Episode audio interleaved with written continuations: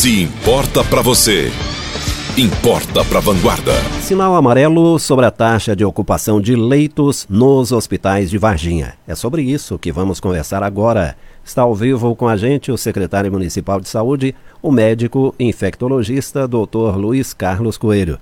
Doutor Luiz Carlos, bom dia, já agradecendo aí por abrir espaço na sua agenda, que é tão apertada, para conversar conosco. Bom dia, Rodolfo, dia, ouvintes. É um prazer e, e eu quero agradecer a oportunidade de, de ter esse espaço. É sempre bom a gente informar e, e trazer à tona é, os dados e as informações que nós temos sobre a Covid-19. Doutor, eu vou fazer um breve histórico aqui sobre o que aconteceu de sexta-feira para cá, aqui no nosso jornalismo, e depois eu vou pedir alguns comentários seus, ok? Em ofício ao Conselho Municipal de Saúde, a Secretaria de Estado da Saúde alertou para a necessidade urgente de reforço das medidas de enfrentamento ao novo coronavírus nas cidades atendidas pela Superintendência Regional de Saúde de Varginha nós convidamos a diretora da superintendência para comentar o cenário. Regina Siqueira havia agendado a gravação para agora de manhã, mas pediu para falar somente na próxima edição do Jornal de Vanguarda porque aguarda dados atualizados. Esse alerta foi um dos temas do bate-papo Van com o presidente do Conselho Municipal de Saúde, Cláudio Miranda Souza, no Jornal de Vanguarda de sexta-feira última, dia 12. Vamos ouvir o que o Cláudio disse aqui na sexta. A Superintendência Regional de Saúde daqui de Varginha, ela oficiou tanto o, o, o Conselho Municipal da cidade quanto o, o, próprio, o próprio município, dando um alerta. É o segundo alerta que a Superintendência dá nesse último mês. O que, que acontece? Varginha sempre teve um problema crônico que é a falta de leitos hospitalares. Quem teve um parente eh, na UPA sabe que às vezes é difícil conseguir um leito com, com a velocidade que nós desejamos, né? Tem várias causas para isso, mas então sempre houve essa, essa, essa, essa demanda por leito, que é uma, uma certa dificuldade que temos. Então a superintendência está traba tá trabalhando com a seguinte lógica: se temos poucos leitos e se tiver uma pressão muito grande, gente vai ficar desassistida. Depois da crise do Covid, houve um estabelecimento dos leitos específicos para o tratamento de Covid. Em Varginha são oito leitos que estão no hospital regional. Só que a gente tem que lembrar de outro detalhe. A gente não discute só Varginha. O Sistema Único de Saúde é ele trabalha com regionalidade.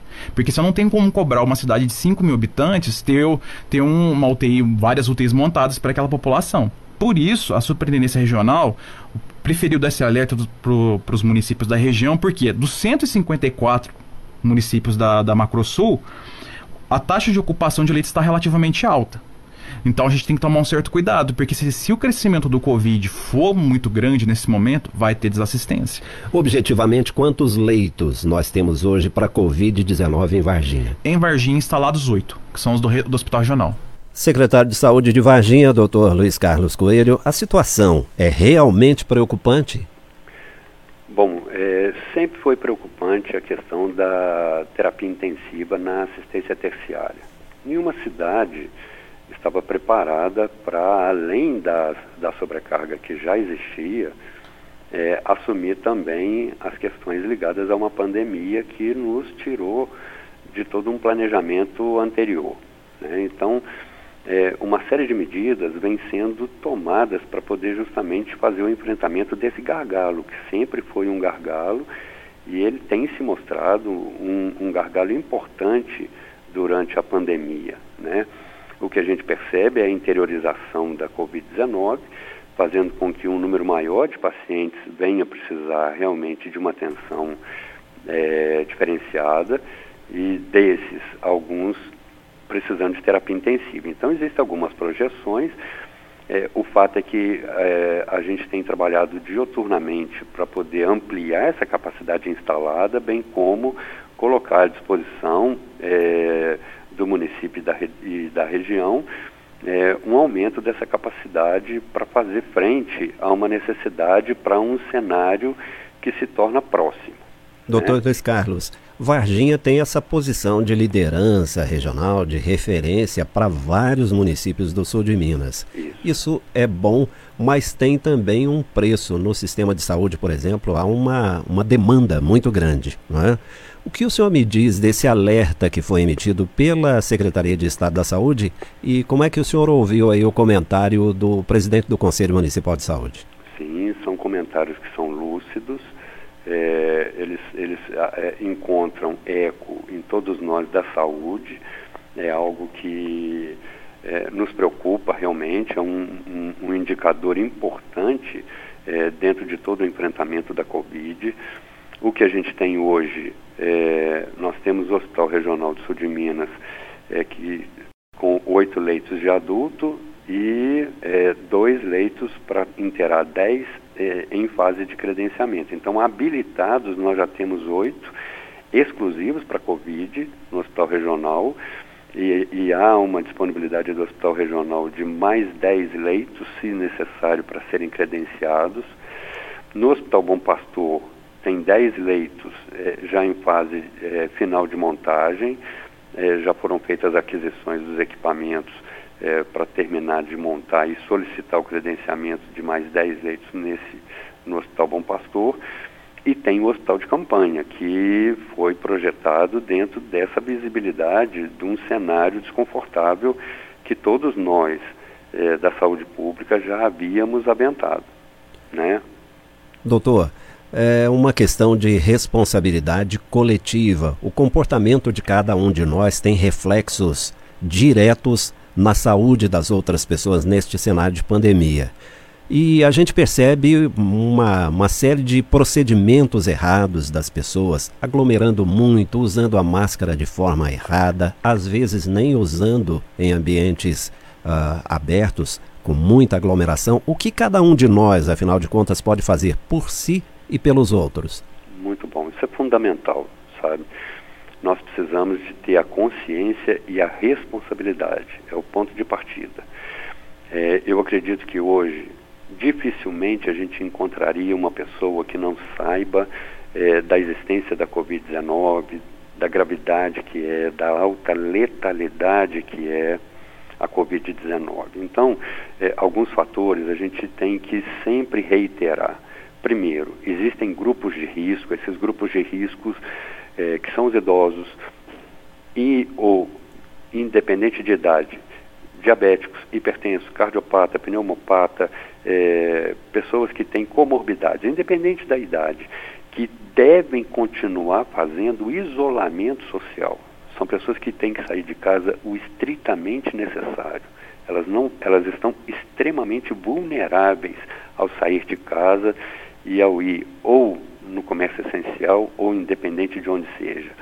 Ao mesmo tempo, as demais pessoas que não podem se sentir falsamente protegido porque não é de grupo de risco, tem que se manter o afastamento social, uma distância entre as pessoas de mais que um metro e meio.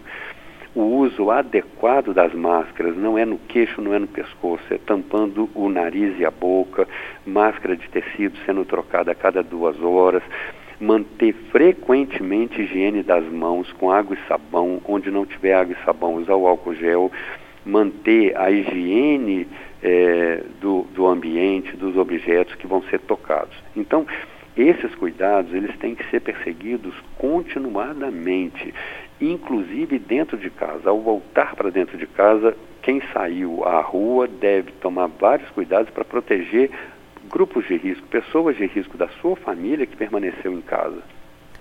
Os boletins da Superintendência Regional de Saúde têm alertado frequentemente sobre a faixa mais atingida pela Covid-19, a faixa etária de 20 a 59 anos.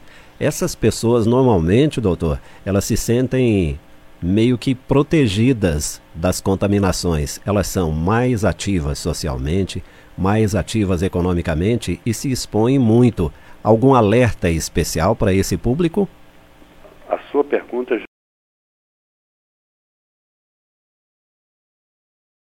já é um grande alerta e ele é muito feliz porque é, as pessoas que inicialmente não foram muito é, é, chamadas à atenção como sendo de grupo de risco passaram a se sentir é, menos vulneráveis e é o que na prática não se tem mostrado.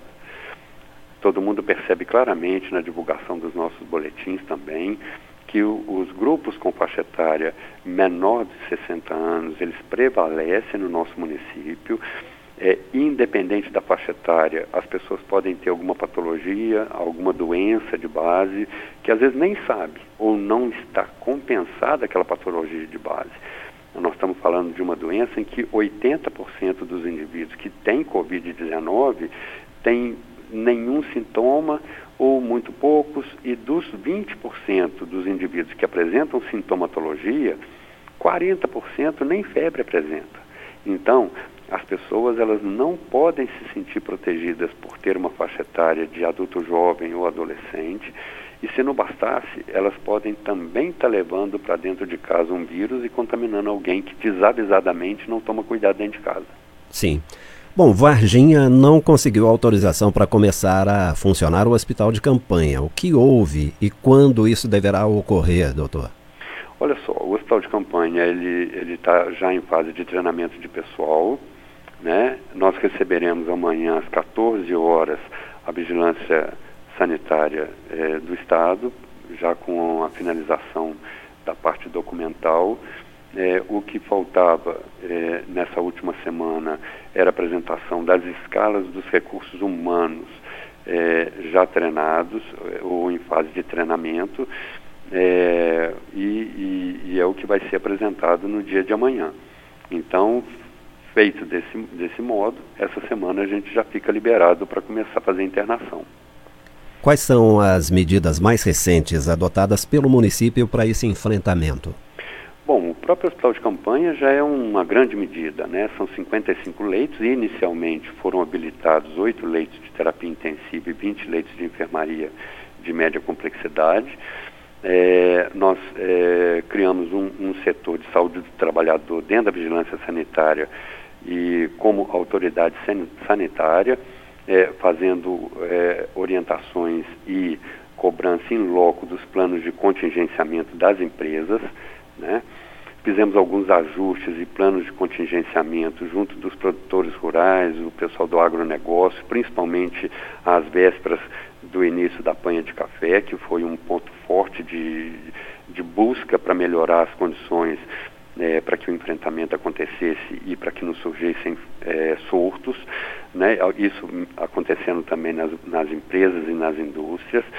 É, interdição e desinterdição de setores de empresas com investigação e intervenção de, em surtos de Covid-19, é, uma continuidade da educação e orientações é, para a população geral, o próprio uso das mídias que são disponibilizadas é, para que isso venha continuadamente sendo colocado para a população. É, um acompanhamento e posicionamento junto do Comitê de Gestão de Crise sobre a nossa situação é, semanal. Tem um boletim interno semanal para que as unidades de saúde, todos os recursos humanos de saúde do município acompanhem a nossa análise situacional por bairros, para que medidas eh, sejam tomadas local eh, e pontuais em, em locais que realmente se apresentem com uma realidade diferenciada. Isso também aconteceu nas barreiras sanitárias, onde a gente identifica as entradas e o destino desses motoristas que vão permanecer no município e monitora a presença deles no município. Fizemos uma coisa que é a ampliação e a descentralização de teste rápido, então todas as unidades básicas de saúde têm o teste rápido para testar sintomáticos. Esses sintomáticos de síndrome gripal eles são monitorados e no oitavo dia, entre o oitavo e décimo segundo dia, é, é feito o agendamento e, e, é feito o teste rápido para Covid, para que a gente consiga ter é, mais diagnóstico. Fizemos adesão a alguns estudos e projetos de pesquisa da, das universidades, da Unifor e da Unilabras, e sem, se não bastasse, tem as parcerias das universidades locais. É, e a gente tem os processos seletivos e contratos de recurso humano e de uma reserva técnica de RH é, da saúde do município, é, partindo do princípio que a gente venha ter que é, ampliar a habilitação dos outros leitos do hospital de campanha que nesse mo primeiro momento é, ainda não foram habilitados. Perfeito. Bom, doutor Luiz Carlos, poder público fazendo a parte dele e agora cabe a cada um de nós fazer a própria parte, não é isso? É o que nós esperamos. Todos nós, nós temos que ter nossa responsabilidade, puxar para cada um de nós a nossa parte. É assim que a gente espera que o município de Varginha, que é consciente, que tem uma escolaridade boa, que tem um entendimento, que tenha serenidade nesse momento e contribua para que a gente consiga realmente diminuir a taxa de transmissão e achatar mais ainda a curva. De novo, nosso melhor agradecimento ao secretário municipal de saúde, doutor Luiz Carlos Coelho, pela participação ao vivo no Jornal de Vanguarda. Bom dia, doutor. Bom dia, eu que agradeço, permaneça à disposição. Se importa para você, importa para Vanguarda.